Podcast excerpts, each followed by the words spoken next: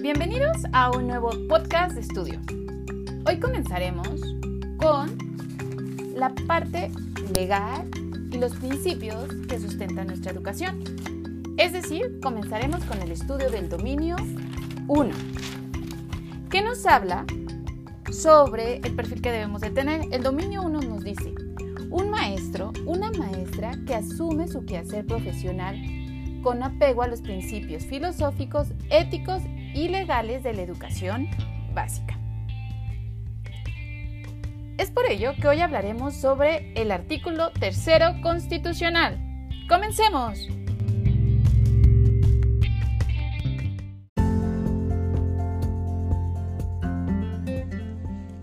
Hola, el día de hoy hablaremos sobre el artículo tercero constitucional, el cual nos habla sobre el derecho a la educación. Toda persona tiene derecho a la educación.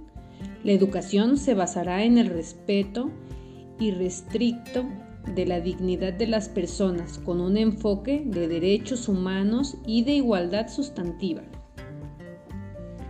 tenderá a desarrollar armónicamente todas las facultades del ser humano y fomentará en él a la vez el amor a la patria, el respeto a todos los derechos, las libertades, la cultura de la paz y la conciencia de la solidaridad internacional en la independencia y en la justicia. Promoverá la honestidad, los valores y la mejora continua del proceso de enseñanza-aprendizaje. La educación deberá ser obligatoria en nivel básico, que incluye el nivel inicial, preescolar, primaria y secundaria, y en media superior. Además, deberá ser universal. Esto quiere decir para todos. Inclusiva, lo cual se menciona en la fracción 2, inciso F, al tomar en cuenta las diversas capacidades, circunstancias y necesidades de los educandos. Deberá ser pública y será obligación del Estado gratuita, lo cual se menciona en la fracción 4. Laica. Se menciona en la fracción 1, garantizada por el artículo 24, que nos habla sobre la libertad de creencias. Será democrática. Se menciona en la fracción 2, inciso A que nos habla sobre el sistema de vida fundado en el mejoramiento económico, social y cultural. Será equitativa, lo cual se menciona en la fracción 2, inciso E. El Estado deberá ejercer el derecho a la educación y combatir desigualdades socioeconómicas. Será intercultural, lo cual se menciona en la fracción 2, inciso G, al promover la convivencia armónica entre personas y comunidades será integral. Se menciona en la fracción 2, inciso H. Educará para la vida, considerando las capacidades cognitivas, socioemocionales y físicas. Deberá ser de excelencia, lo cual se menciona en la fracción 2, inciso I.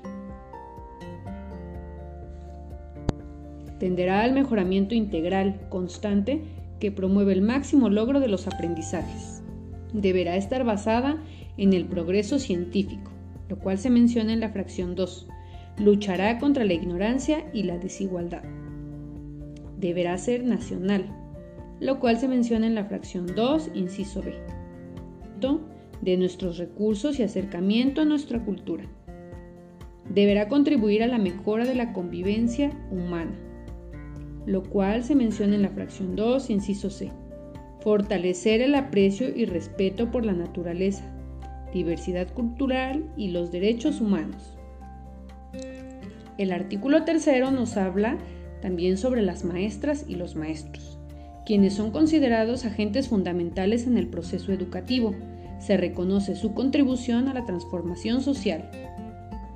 Las maestras y los maestros tienen derecho a un sistema integral de formación, de capacitación, actualización conforme a los objetivos y propósitos del sistema educativo nacional. En cuanto a la admisión, promoción y reconocimiento, existirán procesos de selección, los cuales serán públicos, transparentes, equitativos e imparciales.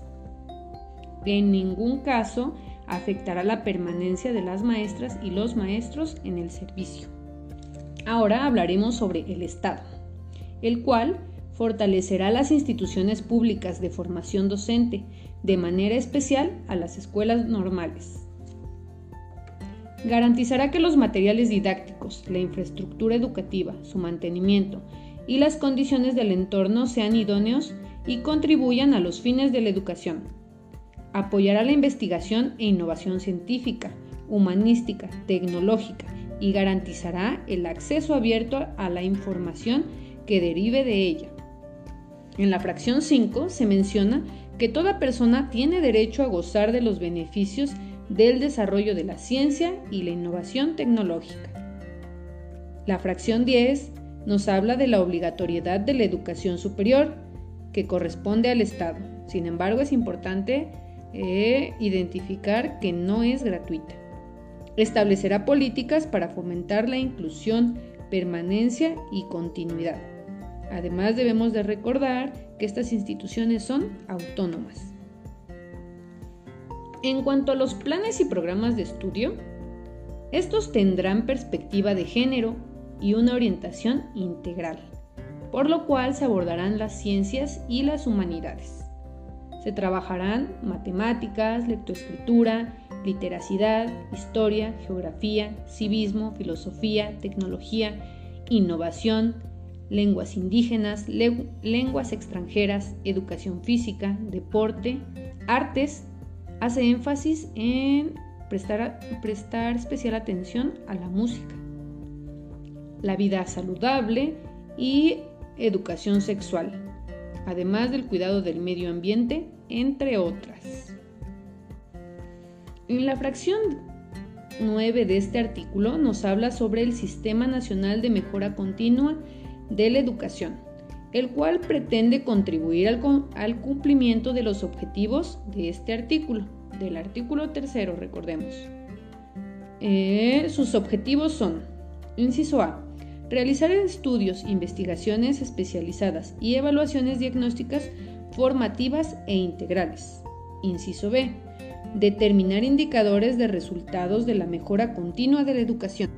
Inciso C, establecer los criterios que deben cumplir las instancias evaluadoras para los procesos valorativos cualitativos continuos y formativos. Inciso D. Emitir lineamientos relacionados con el desarrollo del magisterio, el desempeño escolar, los resultados de aprendizaje, la mejora de las escuelas, organización y profesionalización de la gestión escolar. Inciso E proponer mecanismos de coordinación para la atención de necesidades de las personas en materia educativa. Y finalmente, inciso F, sugerir elementos que contribuyan a la mejora de los objetivos de la educación inicial. El Sistema Nacional de Mejora Continua de la Educación estará integrado por una junta directiva, la cual será responsable de la coordinación, planeación, programación, organización y coordinación. El Sistema Nacional de Mejora Continua de la Educación estará integrado por una junta directiva, la cual será responsable de la conducción, planeación, programación, organización y coordinación. Esta estará conformada por cinco personas a cargo durante siete años escalonados, quienes serán nombrados por la Cámara de Senadores. Además, estará constituida por un Consejo Técnico de Educación, el cual se encarga de asesorar a la Junta Directiva. Está conformado por siete personas durante cinco años escalonados y también son nombrados por la Cámara de Senadores. La Junta Directiva y el Consejo Técnico de Educación estará integrado por especialistas en investigación, en investigación política educativa, temas pedagógicos o deberá tener experiencia docente. Finalmente, existirá un Consejo Ciudadano honorífico, el cual estará integrado por representantes de los sectores en materia educativa.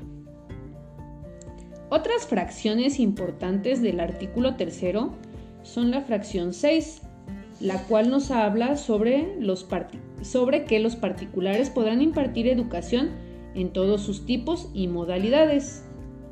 Deberán impartir una educación con apego a los mismos fines y criterios mencionados en este artículo, además de obtener previamente la autorización del poder, poder público. Fracción 7. Las universidades y las demás instituciones de nivel superior a las que la ley otorga autonomía tendrán la facultad y responsabilidad de gobernarse a sí mismas. Y fracción 8. El Congreso de la Unión, con el fin de unificar y, y coordinar la educación en toda la República, expedirá las leyes necesarias destinadas a distribuir la función social educativa. Esto sería todo en cuanto al artículo tercero. Gracias y nos vemos en el siguiente segmento.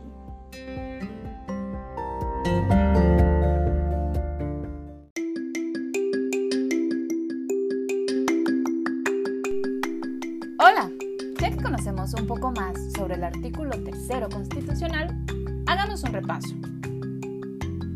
El artículo tercero constitucional que estamos analizando habla sobre la educación y fue promulgado el 15 de mayo del 2019, es decir, es el más actual. En él nos dice que todas las personas tienen derecho a la educación obligatoria, universal, inclusiva, pública, gratuita y laica. Y tiene 10 fracciones importantes. Fracción número 1, laica. Fracción número 2, el criterio que orienta la educación se basará en los resultados científicos, lucha contra la ignorancia y sus efectos, la servidumbre, los fanatismos y los prejuicios. Y encontramos ocho incisos que son los principios rectores de la educación. Número 1. Inciso A. Democrática. Inciso B. Nacional. C. Contribuirá a la mejor convivencia. D. Se deroga, hablaba de la calidad. E. Equitativa. F. Inclusiva. G. Intercultural. H. Integral. Educar para la vida. Y el inciso I, que será de excelencia. Entendida como el mejoramiento integral constante que promueve el máximo logro de los aprendizajes. ¿Ok? Es de excelencia. Fracción 3 se deroga. Fracción cuarta nos habla de una educación gratuita. Fracción 5. Todas las personas serán se obtendrán beneficio de la ciencia, innovación y tecnología. ¿Ok? Los beneficios. Fracción 6. Los particulares podrán impartir educación en todos sus tipos y modalidades en términos que establezca la ley y este artículo. Eh, fracción 7. Nos habla sobre la autonomía de las universidades y las instituciones educativas superiores. Fracción 8. El Congreso de la Unión expedirá las leyes necesarias que contribuirán a distribuir la función social educativa. ¿Ok?